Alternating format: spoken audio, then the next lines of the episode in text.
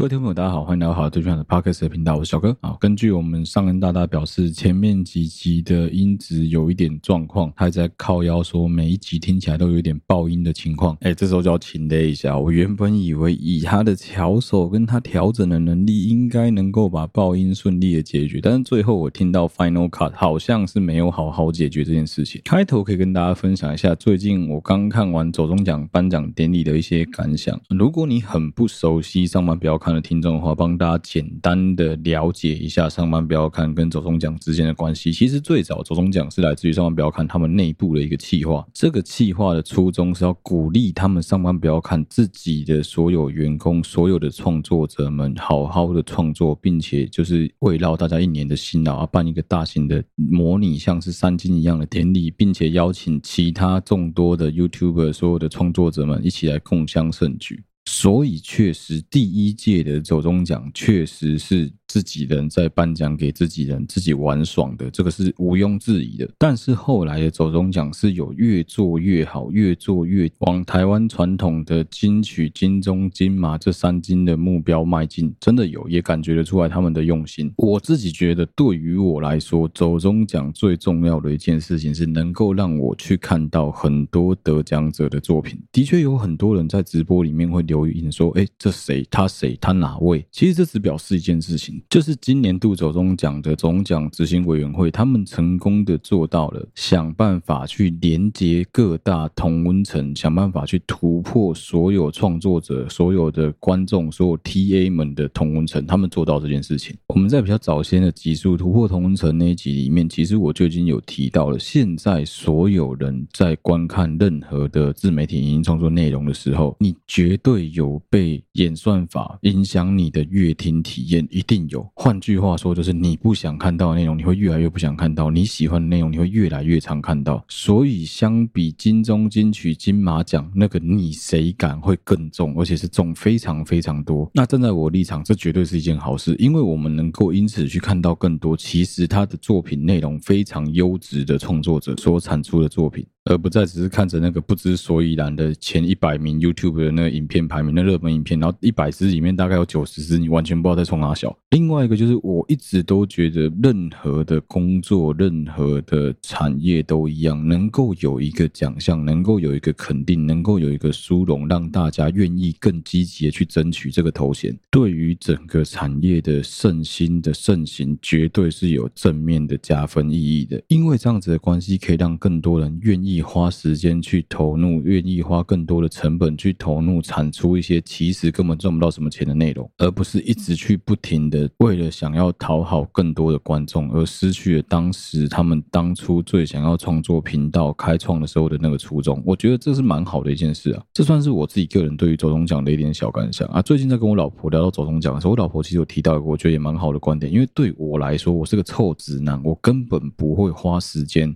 去看那种比较偏向 TLC 类型的 YouTube，就是类似像美妆啊、彩妆啊、生活风格类的，我真的看超级少。我最多跨过我同温层，大概就是看阿奇博士在讲他的关于厨具啊、厨房小玩意这些东西，就已经很跨我同温层了。啊，我根本没在化妆啊！你要我看那种彩妆，我大概只是为了某一些会有点色色的内容，我才会去看，不然我没事看那种东西干什么？但是你说这一类所谓被我归类在生活风格类的这些。影片，你说它很小众吗？没有啊，干它超级大众的。其实是除了我们这些臭直男之外，其他的大量 TA 都在看这一类的频道，都在看这一类的内容啊。哦，我在顺这一段的时候，突然间发现，哇，我讲话越来越政治正确，真是太有趣了。呃，之后会花时间跟大家聊一集关于政治正确的东西啊，因为我自己一直以来都对于美国的很多公司的 PC 这件事是非常感兴趣的。之前有简单讲过，那之后我们再花时间聊好了，不要再挖坑给自己了。所以我觉得站在我老婆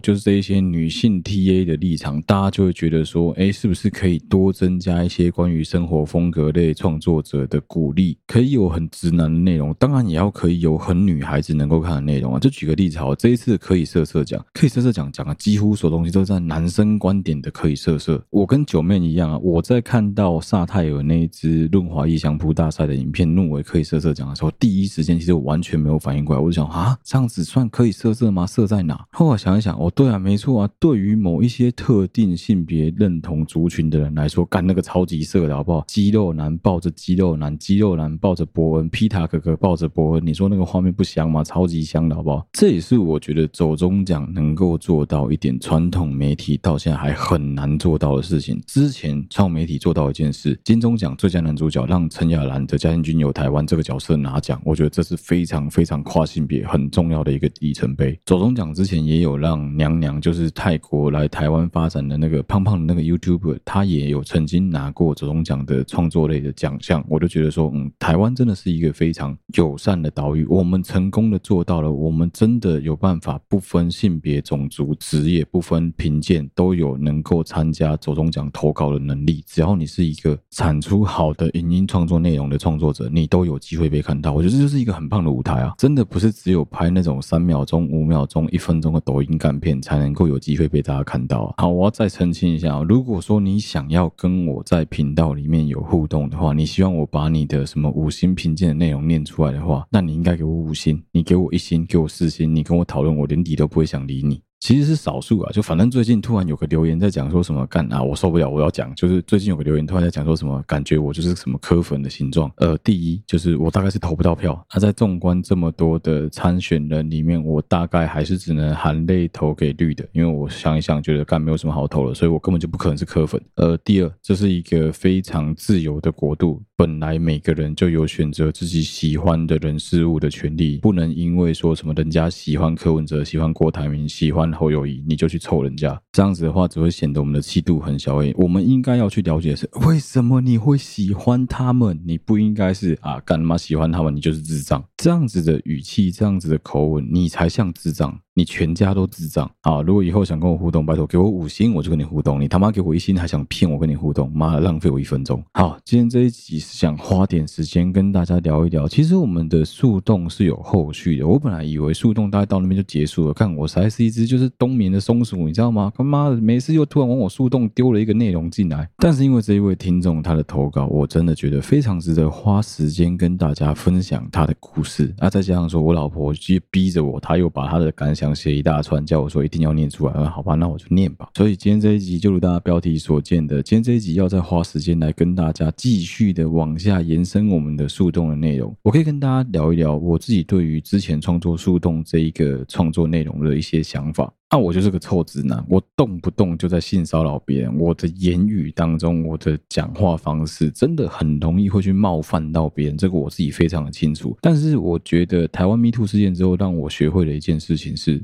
在发言之前，我学会了先刹车、停、看、停，去思考一下，我接下来要讲的这个东西是不是很危险？我接下来要讲的东西是不是会性骚扰？如果会的话，我会先告知对方说：“哎，我跟你讲，我就要讲一个会性骚扰的东西。”但我还是忍不住想讲，至少依照我的人设，他们不会真的觉得我在性骚扰对方。男生女生，我觉得都一样。另外一方面是我之前有讲过树洞这个内容，我真的没有想到会有这么多人投稿。我不是说什么啊，干你们怎么这么可怜，怎么这么悲哀，怎么就这样子被害？没我想讲的是，哇塞，我们台湾离一个远离 Me Too 的国家还超级远的，那个距离真的很有可能就是从台北要重新盖一条路到高雄的距离。啊，我们现在终于放了第一个跨过从大直跨基隆河的桥墩，终于开始放了，大概就是这个距离，超级远的。老实说，我蛮意外，但是你要说很意外嘛，其实也很不意外，因为在我们的生活中，在我们从事相关工作这么久以来，连我们男男的环境里面都很容易会难上加难的，更何况是一个可能相对而言性别比例失衡的相当严重的产业当中，这个问题到底会有多么的严峻，多么的面临挑战？我觉得真的是干蛮发人省思的。我以前真的没有认真想过这个问题。我算是很庆幸，也很不庆幸，就是我第一胎小朋友的性别是男生，所以基本上我不用这么快去面临到说，如果我生女儿，她要需要面对怎么样的 challenge，怎么样的环境，我不用不用那么快去想这么远。那可能是未来第二胎的事情。但相反的，难道小男生就不会被性骚扰吗？你懂我意思吗？所以我是开始在深刻的思考这个问题。这也是为什么在仔细思考之后，我决定还是花时间做这一集的内容，跟大家继续分享树洞相关的投稿。所以说，我在这边也要继续征求大家，如果你听了我们这一集的内容，或听了我们之前树洞的那一集节目之后，你仍然有你的想法，你仍然有你的故事，你终于想到，你愿意跟我们分享，都欢迎你投稿给我们。我会试着把你的故事用我的方式重新的描述出来，我也会告诉你那个加害人当时可能在想什么。我们也可以来平行时空，What if，如果当下你做出了怎么样的反应，可能会有怎么样的结果？简单讲，就还是希望大家能够踊跃投稿了。好，那接下来就让我们进入今天这一集的主题。今天这一集的主题是来自于一个听众的投稿，投稿的内容仍然是跟树洞相关的议题。哎，等一下，等一下，我突然想到一件事情，妈的，其实我每一集的封面好像都快要构成性骚扰。哎，我要先澄清哦，那些用小画家画出来的美图，其实就只是我个人的兴趣，跟性骚扰一点关系都没有。请你不要觉得看到我的封面图就被我性骚扰，因为我突然想到这一集搭配的图好像也蛮香的，所以说我很怕大家想说啊，你讲树洞，你怎么用这样子的图啊？没有，不管我任性，怎么样，咬我。好，首先这一篇投稿的听众是一个女孩子，我简单说明一下她的工作背景。他的工作背景是在北部的某一个汽车代理商里面上班。那这个北部的汽车代理商算是台湾非常大的一间汽车公司。那正巧我家最近也换了一台他们家的车子啊，哎，不是我老婆开的那一台，是我帮我爸一起买的一台车子。那因为他在那个投稿当中有提到这个车厂车商的一些衣服啊之类的这种资讯，我就不要太过于赘述了。那简单来说，这种大型的代理商，它里面一定会有展售部门跟保养部门。那这个女孩子的工作应该是我每次去保养付钱给他，还要跟他说谢谢那个出纳小姐。哦，总之这算是一个大车厂。这车厂里面有接近快一百个员工，男女比例是九十比十，就是九比一的比例，男生九，女生一。那因为代理商需要门面的关系，所以所有的这一些接待啊、出纳的小姐上班的时候都必须要求要穿丝袜跟高跟鞋。我相信有这样子的服仪规定也是大家都可以理解的啦。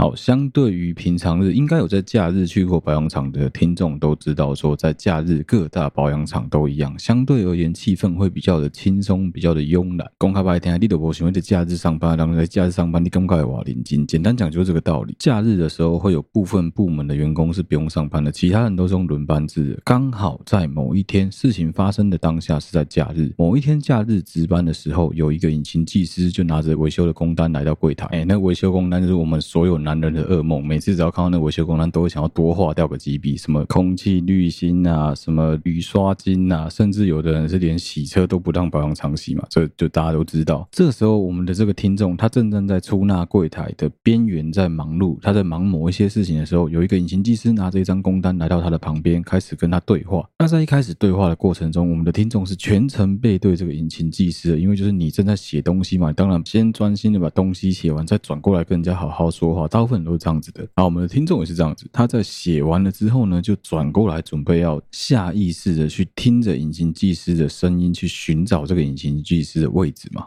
好，就在我们的听众忙到一个段落，转头过来想要找到这个引擎技师的时候，他突然间发现，诶。这个引擎技师是蹲在他的正后方，正在绑鞋带，而且距离非常非常靠近。这距离近到，只要我们的这个听众稍微一个不注意，有可能会直接屁股碰到他的头这样子的距离。在这样子的距离上，因为平常他跟这个技师算是蛮熟的，这个技师年纪很小，就是大学生建教合作那个年纪，所以大家应该都猜到大概是几岁嘛。所以他这样子的行为，一开始我们这个听众并没有特别的在意，但是他突然间瞄到这个技师在绑鞋带的时候，手机是开着前。置镜头，而且放在他裙下的地板上的。其实当下我们的听众没有办法确定说他到底是被偷拍还是被盗录了任何的影像，所以说他的脑子是真的一片空白，不知道该怎么应对这件事情。因为毕竟是自己第一次遇到这件事情，而且还是自己熟悉的人遇到这样子的事情。当时他的脸部表情非常非常的僵硬，相信其实对方一定也有感觉到。当下他也马上发现对方露出一样很怪的表情，而且因为这个时间点他是有看到他的手机画面正在拍照或录影的那个。镜头的样子的，好，因为这样子的关系，所以他们两个原本在公事上的对话也就直接暂停了。接下来的事情是他完全忘了是怎么结束这个尴尬的场面，总之两个人就分开了。好，我们的听众说，他觉得接下来他犯了一个错，他认为他错在没有抢这个男生的手机来看是不是里面真的有照片或影片，就把这个男生放走了，让他回到岗位上继续工作。而且因为当时旁边没有其他的人，是到他走了之后，这个听众才想起来，第一时间是不是就应该做什么反应，放他走了，东西都没有了。冷静之后也不知道该怎么办。事后他问了几个比较资深的接待专员，告诉他们这件事情，请他们帮忙调柜台的监视器，看到底是误会还是怎么样的。后来看了监视器，确实这个男生有蹲在他的后面绑鞋带，但是拿出手机或是手机拍照的画面，因为柜台比较高嘛，直接挡住了。所以监控画面是完全没有拍到的。后来在经过思考之后，我们的听众决定把这件事情告诉他们那个厂的厂长，由厂长来做出决断，由厂长来质问这个小屁孩，这个尖叫声说到底是怎么一回事？这尖叫声的说法是他也不知道为什么我在你他旁边的时候啊，不小心手机的镜头就打开啊，也不知道为什么就切到那只镜头的画面，但是因为没有任何证据可以证明这尖叫声有偷拍，也没有任何当事人在旁边。幸好大概是因为这个尖叫声自己讲讲话都没有办法圆回来的关系，所以他们厂最后的做法是决定开除这一个尖叫声，而且有同时通报经销商旗下所有的保养厂都不可以再录用这个家伙啊。但是问题来了，他并没有从这个小屁孩身上得到任何的道歉、解释或任何相关对应的补偿。公司大概就这样子冷处理了这件事情，我看起来是这样子啊。因为他投稿真的很长，所以我们先针对前面这个部分来做一些我自己的感想。首先，我相信只要是你稍微有一点是非判断能力的听众，应该都能够感受到当下的那一个震惊、不解跟不知道该怎么办。你的身体会产生一个自然的保护机制，在发生这样子这么危急的情况下，你会什么事都没办法做，这是很合理，也是非常的合乎一般人应该有的逻辑的。所以我不觉得说你这样做有什么奇怪的地方。好，站在另外一个立场，我们来看这尖叫声的角度哦，他非常的聪明。如果说他有偷拍的话，这绝对不是第一次。为什么不是第一次？第一个他会寻找那个死角，第二个他连说辞都想好了。而且我相信，如果你第一时间去跟他 challenge 的话，他应该会一直说“我没有，我哪有，我哪有，我没有”，一定是类似这样子的，帮自己一直不停的 deny 掉的方式来跟你 argue。而且我在猜啊，他一定是吃定了，他跟你很熟，然后大概能够猜到说假日没有什么人，你大概也没有办法跟谁求助，所以他才敢这样子这么放心大胆的偷拍。好，我先说，如果是我是这个尖叫声，我可能会有怎么样的说辞？第一个是我们有穿过那种马里欧装，就是我们的连身工作服的所有听众应该要知道，那个口袋干。超级难放手机，再就是手机拿出来之后很难放进口袋里面，所以有一个可能是什么？如果你跟我一样是属于腿比较粗的这种类型的人的话，有可能你光是蹲下来，你都会感觉到你口袋里面的手机快被你盯破了，所以是有可能会把手机拿出来放在旁边，这个有可能。那有没有可能他把这个当做是一个想法，当做是一个解释？如果这样解释的话，是不是就解释了过去？至少我自己是这样子看的，但他很明显的没有用这样子的方式来做解释，所以我只能说百分之九十他应该是真的有偷拍。好，另外他知道你站在他前面，他把手机放在他的脚跟。跟前面站放在你的裙底正下方，你觉得正常人类会没有想到这样子会拍到别人吗？应该都会发现吧。我们姑且不论说你手机更头卡，你到底会正面朝上还是背面朝上，这个我们不讨论，因为每个人的做法都不一样，就只是你左脚先踏，右脚先踏这样子的差别而已。但是刚好就这么巧放在人家裙子底下，我觉得这个几率蛮低的啦。所以偷拍部分，我大概百分之九十九觉得应该就是确实一定有偷拍。好，接下来我们来讨论说你可以怎么做。的确像你说的，我跟你讲，没有这种事，没有什么对错，所以不用去怪自己说什么啊，我错了，我错在没有怎么样，没有，你不用去怪这个错，不是错在你，错是错在那个偷拍的王八蛋，那个王八蛋尖叫声身上。真正的问题就在于，即使就像我说的，如果说你当下直接跟他 challenge，直接跟他说，请你把你的手机拿出来。如果说你想要赢得我的信任的话，请你证明你并没有偷拍。在那个产生争执的当下，你不知道这个小屁孩会做出怎么样的行为。当然，如果你把主管扣过来，可能会比较好，但是。就是很危险嘛，你不知道他会怎么样啊！一个小朋友狗急跳墙，你也不知道他会不会做出什么伤害你的行为，所以我觉得你做的并没有错。我们只能说，如果你当下有直接了当的叫他把东西拿出来，你可能会更震惊，或是事情可能可以处理得更加圆满。我也不确定。好，这是事情的上半部，我觉得上半部的部分就是小朋友偷拍这件事，大概是百分之九十九落实。但接下来可怕的是，我们要讲的是他下半部的部分，就是所谓人言可畏的部分。好，帮大家复习一下，因为这件事情并没有实质证据能证明说这个小屁孩有偷拍，是我们大家站在这个女。孩子，我们好像是这女孩子的朋友的角度来看这件事，会觉得干你娘，她一定有偷拍啦。问题来了，这个尖叫声在这间工厂会不会有朋友？当然也有。我们接下来就要来继续往下看这件事情，真正让大家觉得天翻地覆的，会有觉得花了 fuck 的部分。原本我们的听众以为事情到这边就结束了，但是没想到接下来才是其他噩梦的开始。工作安稳了之后，他真的低估我这个一百多人的大厂，八卦传播的速度超级快。因为这个小屁孩在职的期间，有跟同样任职在这间保养厂的一对专员情侣住在一起，啊，住在一起的关系，所以那对情侣当然会很自然的帮他护航嘛。这对情侣的女生就是个他妈的八婆，这个八婆跑去到处放话说，啊，怎么可能？那个小屁孩尖叫声，他有女朋友，有女朋友的人怎么会偷拍？我靠，干我真的是毁三观呢。之后整个公司的人都传遍了，都知道说他疑似被偷拍，因为这样子尖叫声离职的消息。但是你要知道的是，那个尖叫声合作的部门很有可能有很多技师，maybe 是他的师傅，maybe 是他的同学，maybe 跟他比较好。那你要知道，一群男人聚在一起的时候，除了无聊就是幼稚跟恶心这几个字眼会用在一起。哎，这句话讲，这句话讲，这不是听众讲，这句话讲。因为接下来的东西是站在我的角度来叙述所有的事情，因为他写的有点长。简单来说，后续就是这一对情侣在疯狂的乱带风向，他们告诉其他所有的眼睛技师说：“不柯林啊，我跟你讲，不可能，没有发生这样子的事，impossible，impossible，不可能。”好，因为这样子的关系，所有的引擎技师们每次来到接待柜台看到我们听众的时候，都会对他故意投以一股很异样的眼光，甚至有一些人会更糟糕的直接跟他讲说：“哎呀，我是不是要离你远一点？太靠近你会被你说是性骚扰。”哎，甚至是讲说：“哎，你很可怕，哎，绑鞋带都不可以吗？”这一类的话，或者是有一些接待员或引擎技师在路上跟他擦肩而过的时候，干他妈这个超级幼稚，他们会故意闪开了一下，好像这个女生是个细菌、是个病毒之类的。甚至还有一些技师会自以为幽默的跟我们的听众讲说：“哎，你不要到时候去告我性骚扰呢。”这听众超屌，他在这样子的压力下，还有办法在那个烂厂工作四年左右的时间才离职。好，在这期间还发生了一件事，就是那一对恶心夫妻，哎，没错，他们变成夫妻了。这一对王八蛋夫妻档呢，在结婚的时候还有用红包炸我们的这个听众，还告诉他说什么：“啊，你一定要来啊之类的。”碍于人情压力，我也才不会去嘛，真的是鸡掰耶，怎么可能不去啊？操，这样子情况然后可能没出息啊？这些人就是人前人后一个样，妈收到红包之前阿姆阿北，收到红包之后还是阿姆阿北，去你妈的！最糟糕的是这个偷拍小鬼，这个偷拍小鬼之后仍然到了同一个厂牌其他经销商的竹苗厂去担任引擎技师的工作，国产车啦，国产车啦，剩下我不多讲了，古陶白啊，我要公个家啦。啊，栽的栽啊，唔栽我们不要多啦。反正我们不要这样去影响人家公司的商誉，毕竟我们也没有证据啊。其实我们这个听众有写蛮多他的感想，他的感想大概就是在讲说，他实在是没办法理解为什么这样子一间大公司会发生这样子的事情，为什么会这么的没有制度，没有任何的主管，明明知道发生他被这样子言语霸凌的事，却没有人愿意跳出来制止他们。另外一个部分就是为什么这些人可以这样子做？如果事情发生在他们的妈妈、他们的女朋友、他们的老婆、他们的女儿身上，他们还能够这么冷静吗？嗯，我这边就可以帮你做个回答。我觉得这些无聊的大人，他们的讲法会是：哦，不要，我不可能红糟这样的这种环境啊，还是立功。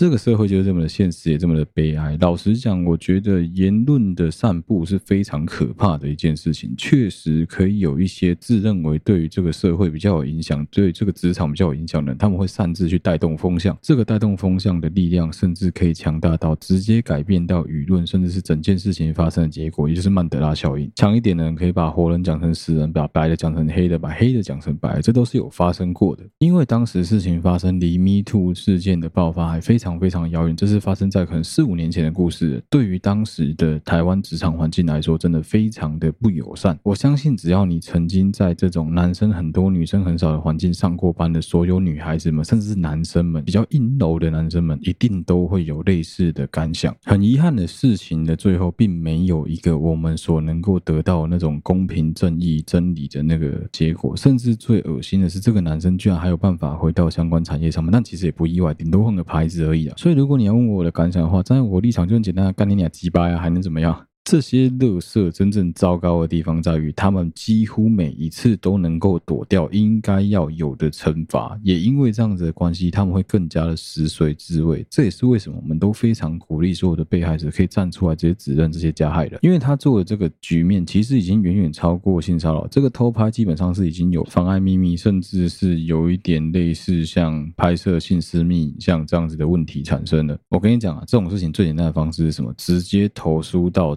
整个你们这个厂商里面最大的公司总公司去，直接让他们知道说，在厂里发生了这样子的事情，所有上市公司都不可能等闲视之。的确有可能你会讲说啊，还好吧，引擎技师性骚扰怎么会影响汽车销量？我跟你讲，不要小看这件事情。如果他们家的车子都被贴上了引擎技师会性骚扰的标签，你觉得有多少女性会因此不愿意买他们家的车子？你懂我意思吗？这件事情其实是可以做到的，因为这件事情其实可以非常有影响力的。当然，唯一的一个比较有瑕疵的地方在于，我们没有在当下的第一时间直接的制止他，直接的举报他，直接的让全世界人知道这个家伙是个偷拍的鹅烂王。但这不表示这个王八蛋就可以因此逍遥法外。我们应该要做的是，当我们在下一次又面对到类似的问题，或是当你本人遇到这样子的问题的时候，你究竟可以怎么做？第一个，你可以做的事情是马上用你们的 walkie-talkie 直接扣你的主管过来。第二个，你可以做的事情是直接拿手机起来反收证，把你的手机拿起来，直接拍下他当下的反应，并且要求他直接秀他的手机给你看。你直接录下他手机相簿到底有怎么样的东西？在你被他偷拍的当下，你呈现一个怎么样的反应？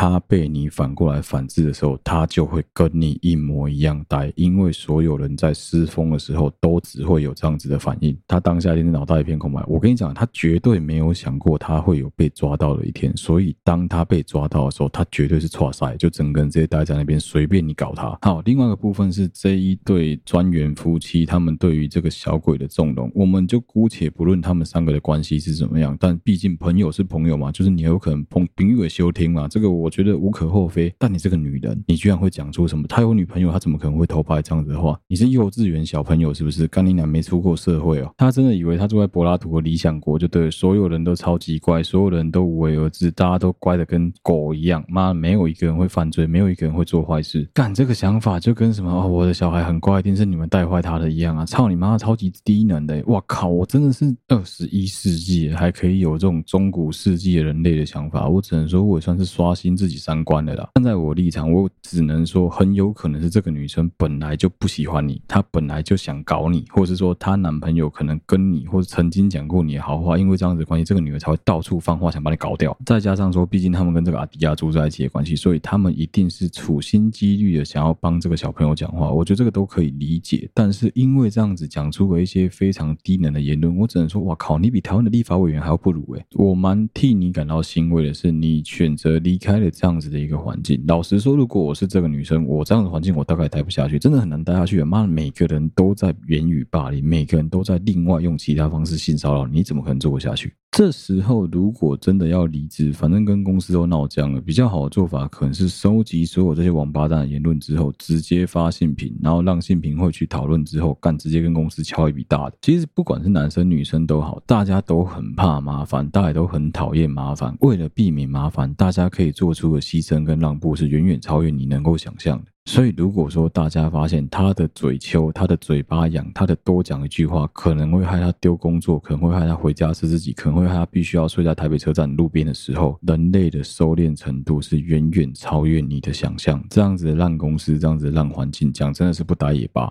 那当然重要，就是我讲过了，我们要离职的，第一个要学会保护自己，第二个要学会敲公司一笔，这非常的重要。反正我们两清也不相欠嘛，讲难听一点，操你妈，这间公司对你也没多好，底下所有人妈全部都在搞你，你干嘛对大家这么好？干嘛对大家这么仁慈、这么友善？我讲白了，你以后也不会回来这边买车，你以后也不会回来这边保养车，那你在怕什么啊？算是一种个人浅见啊。好，接下来要来聊聊我老婆要求我必须要跟大家分享的部分，也就是我老婆自己对于这一件事情的感想。哦，有鉴于最近她是在怀孕的期间，加上说我人在船上的关系，要她远距离架设备跟我一起录音是比较困难的一件事，所以就是由我来直接转达她的观点跟一些看法。我老婆说，以前他的学生时代也曾经有被偷拍过，当时是他朋友发现的，后来偷拍的这个家伙也有承认。我老婆也有检查到照片，当时发生在学校里面。助教有问我老婆要不要送信品，但是当初因为年纪小，怕麻烦，不敢惹事等等的因素，最后就不了了之了。这些事情对我老婆来说，其实并没有产生太大的阴影。但是有一次，在后来的一个机会当中，她跟她的前一个前男友讲过这件事，换来的却是被她前男友怪罪，甚至是用很轻蔑的语气说：“谁叫你要穿短裙黑丝袜？”当年呼吁不要检讨受害者这样子的观念非常非常的少。我老婆因为不懂事的关系，只能带着那种莫名其妙被检讨的。种受到伤害的心情，自己想办法去消化。最后，其实她也很后悔告诉她男朋友这件事情。直到后来再长大一点之后，有一次我老婆一个人在健身房，她有发现有一个很奇怪的人一直是跟在她旁边，发出那种很奇怪的喘息声。一开始我老婆以为是自己听错，后来因为她感受真的非常的糟糕，她就暂时先躲到女生的休息室去。因为我老婆认为自己在健身房都穿的非常非常的丑，就是很宽的棉裤啊、大雪 T。她坐在板凳上，瞬间感到非常茫然。后来她看到有一个女教练刚好从厕所里面走出来洗手，短短的五秒钟，她做了一个决定，拉住了手，跟那个女教练求救，而且我老婆还完全的发挥台湾人的那种莫名其妙的礼貌精神，跟那个教练说：“哎，不好意思，不好意思，我是不是吓到你了？”结结巴巴的告诉他说：“他很抱歉，他知道现在穿的很丑，全身长袖，但是他真的觉得那个男子是刻意的在跟着我老婆。”那个女教练二话不说，马上去注意那个男生，没有想到那个男的真的还在公共区域等着我老婆。教练冲进来跟我老婆说：“他会确保我老婆要离开的时候，如果那个男生继续尾随的话，他就会出去救他，他就去报警。”最后都成真的，我老婆真的被那个男生锁定，但也还好，因为我老婆有勇敢的决定告诉那个教练，他有被人家跟踪，再加上这个教练的善良，所以我老婆成功得救了。好，我先讲讲我老婆给我这一段的时候我自己的感想，接着继续往后讲我老婆还有一些话要留给我们这个听众，还有其他所有树洞的受害者。因为我印象中我老婆发生健身房被人家跟踪，在她背后发出那种很悲哀的喘息声的这件事情，是我们两个已经开始在交往的时候，男生难免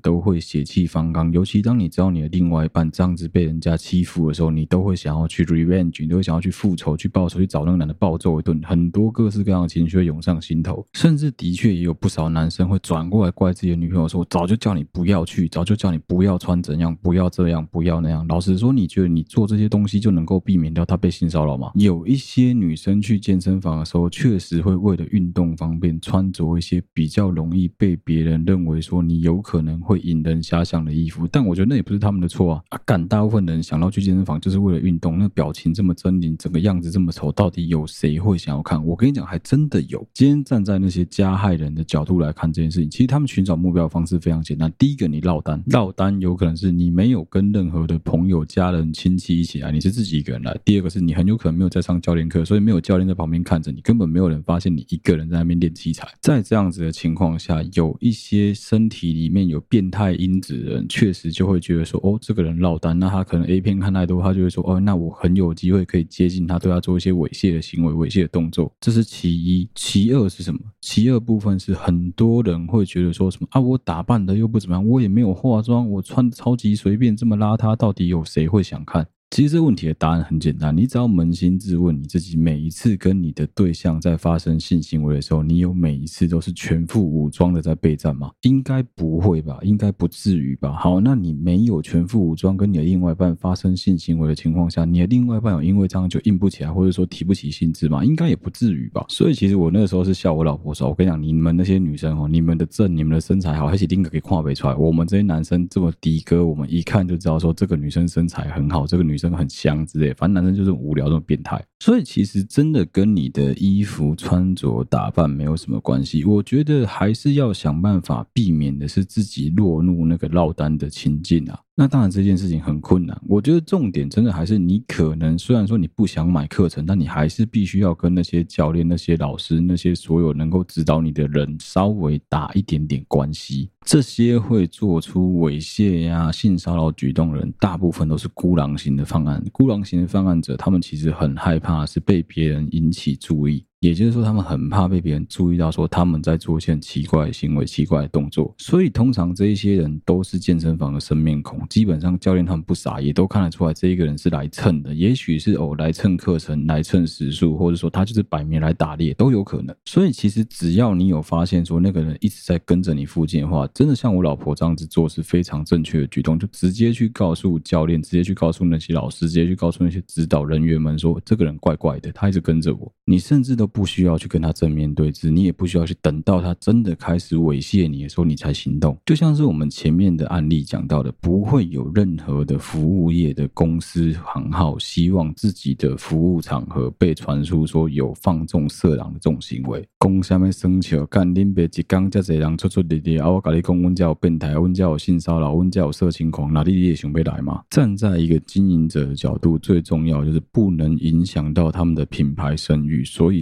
相信我，绝大多数的这些店家都一定会愿意跳出来帮你处理，除非今天的情况是他们的店员自己这样瞎鸡巴搞。如果你碰到是他们的店员瞎鸡巴搞，其实也很简单啊，就是直接报案了，没有什么好讲的，请警察来处理再说。就像是我们前面有提到，基本上这些人都从来没有真真正正的吃过鳖、吃过亏，所以他们才会一而再、再而三的不停的犯案。有很多这一类型的犯罪者，他就是在享受那一个他犯案不会被人家察觉、不会被人家发现的那个兴奋感。我们能做的其实就几个方向啊，第一个最容易的就是提。提高他做这些事情要承担的风险跟成本，也就是说，加高他做这些事情的难度。第二个部分，真的就是你自己可能要稍微调配一下你出现在这些场合的时间啊，因为有蛮多女生是下班之后想说啊，不行，我还是要去健身一下，但去的时间是十一点半、十二点半。如果你是在夜晚的国父纪念馆慢跑的话，基本上大家都是成群结队的，就像是以前德国的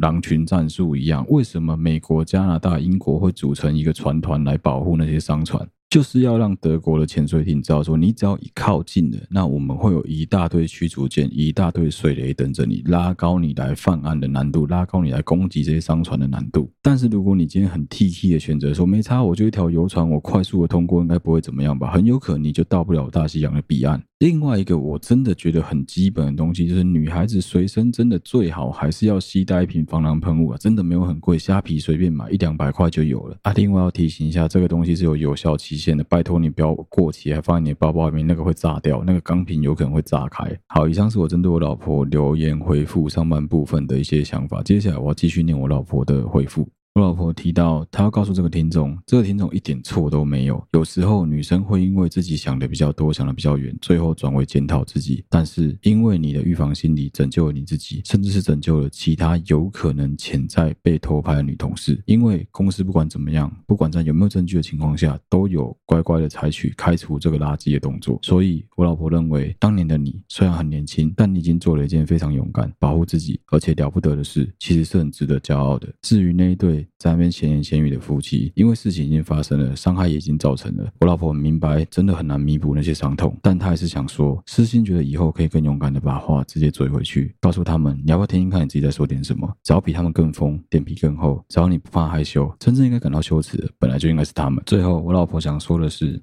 不管是过去、现在，或是未来，任何的受害者在碰到这样子的事情反复发生，每一次的情况肯定都会不一样，根本就没有办法及时的去预测或做出适当的反应。但是在事发的当下，如果你真的还有机会、还有时间可以反应，甚至是你事后突然间发现事情越想越不对劲，真的都可以告诉自己，如果跟当年一样的话，那你一定要勇敢一次，因为你未来一定会感谢当时的自己，给自己打气之后再回过头来直接去反击对方。我老婆最后其实还有讲到一段，是她认为如果可以，如果你认为有必要的话，你是可以去对这一对夫妻提出一些反制。老实说，我听到这个方式，我个人不是非常能够认同。我自己的处理方式可能会比较像是在当下就做出一点什么，如果没有的话，我可能想想就算了。但是我老婆是属于那种，如果你真的欺负到她到一个极致，她会直接疯起来反咬你一口的人。所以，至于究竟要不要对他们做出其他所有的反制行为，像我老婆后面有提到的什么哦，你可以收集到的 Me Too 的新闻贴给他们这些东西，我觉得真的是见仁见智啊。我自己的部分的话，我可能比较像是我会把当年的事情直接完完整整写出来，但我不会指名道姓，可我会讲的让所有人都知道我在讲谁。因为其实网络的力量是非常强大的，你只要利用网络的舆论，你只要够有能力，能够去把文字美化之后，只要你讲。是事实，只要你没有任何一点的加油添醋，只要你没有胡乱，我相信大部分的网友，大部分你周围的朋友眼睛都是雪亮，他们不是白痴。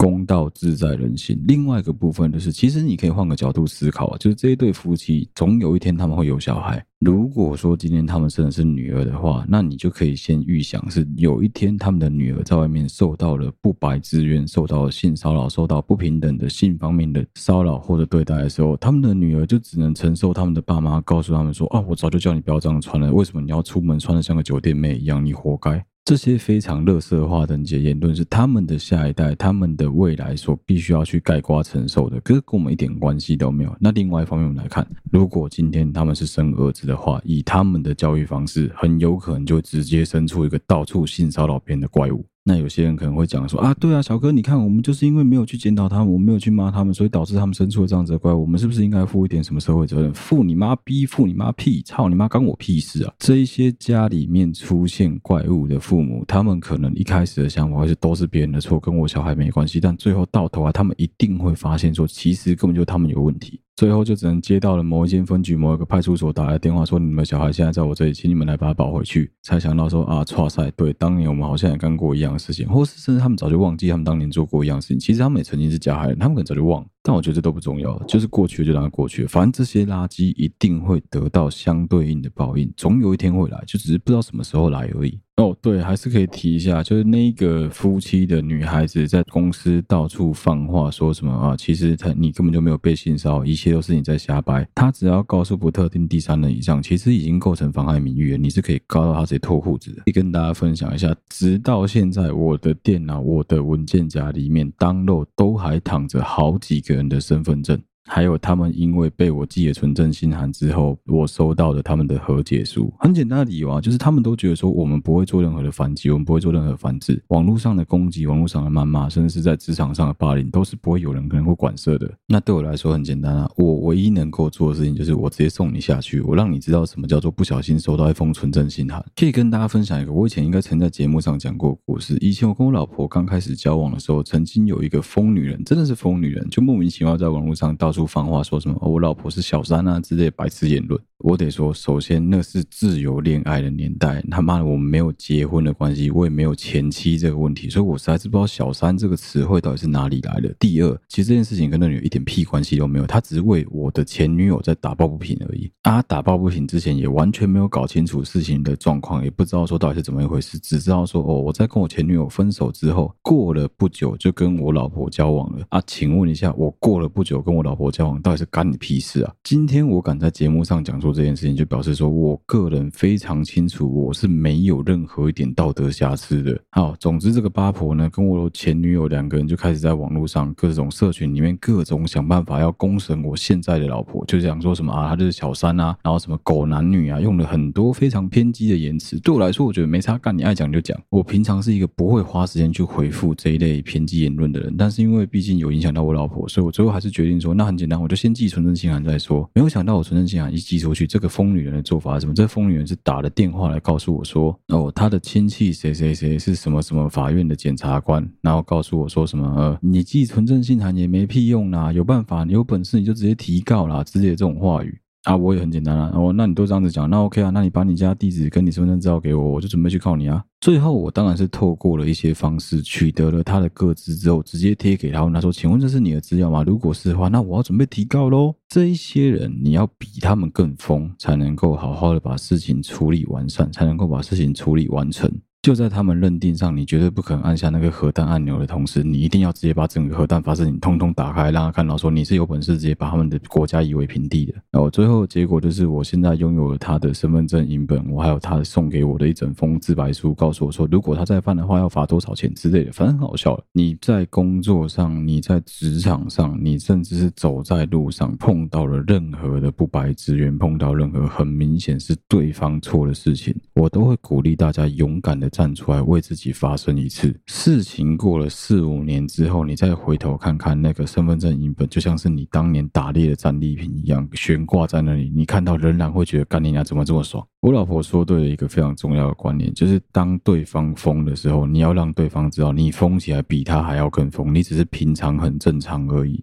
我们在一百七十九集提到了男人跟男孩的差别，其实就是在讲长大之间的差别啊。我自己现在对于长大还有另外一个体悟是，我们开始能够面对自己的人生之外，我们也开始懂得去处理这一些狗屁倒灶的事情。我们开始知道说要怎么面对这些你一点都不想面对的 bad trip。很有可能今天的情况是，哦，你就是让这个 bad trip 一直持续，然后你也不知道该怎么发泄，你也不知道该怎么舒压，你也不知道该跟谁讲起。这时候，像我的节目给大家投稿这个树洞，我觉觉得真的就是一个蛮好的管道。另外一方面，就真的要有鼓励大家，为了自己，有时候真的可以勇敢一点。这一些性骚扰惯犯，这一些猥亵你的这些乐色们，绝大多数就像我前面一直不停的提到了，我跟你讲，这些人就是因为他们从来没有被抓到过，所以他们就一直一而再再而三的犯案。有些人会讲到什么啊，你有卖菜啦，中午刚也他都有替帮了，那你为什么不当那块替帮？你为什么不能当那块铁板？你为什么要等到总有一天？总有一天就是今天，总有一天就是现在这一刻。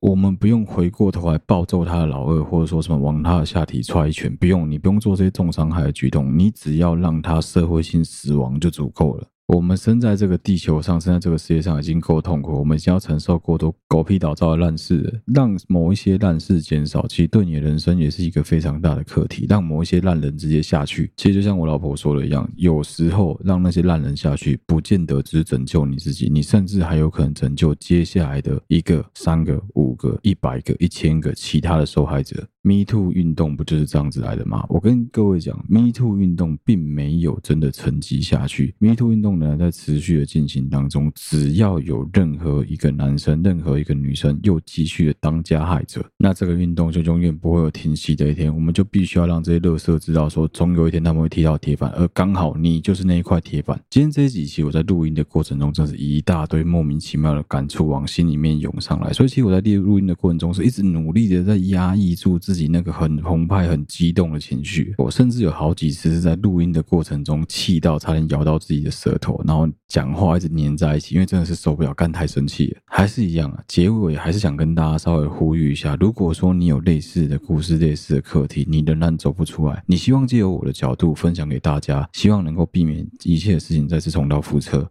或者是你想要听听看，如果是我的角度，甚至是我老婆，甚至是我们团队里面其他所有成员的角度，这件事情我们会怎么看？我们会想怎么解决的话，都欢迎你继续投稿到我们的 Instagram 粉丝团里面去。当然，因为这个东西真的很 emo，所以我没有可能每个礼拜都做这个东西的 K 笑。我会精选几篇我真的觉得很值得拿出来跟大家分享的故事投稿，甚至是整理大家的总集之后，再录新的节目跟大家分享。好，今天这集真的严重超时，我很想尽办法剪在四十五分钟内，但好像还是超过了一点点，长度很长啊，希望大家会听得很过瘾。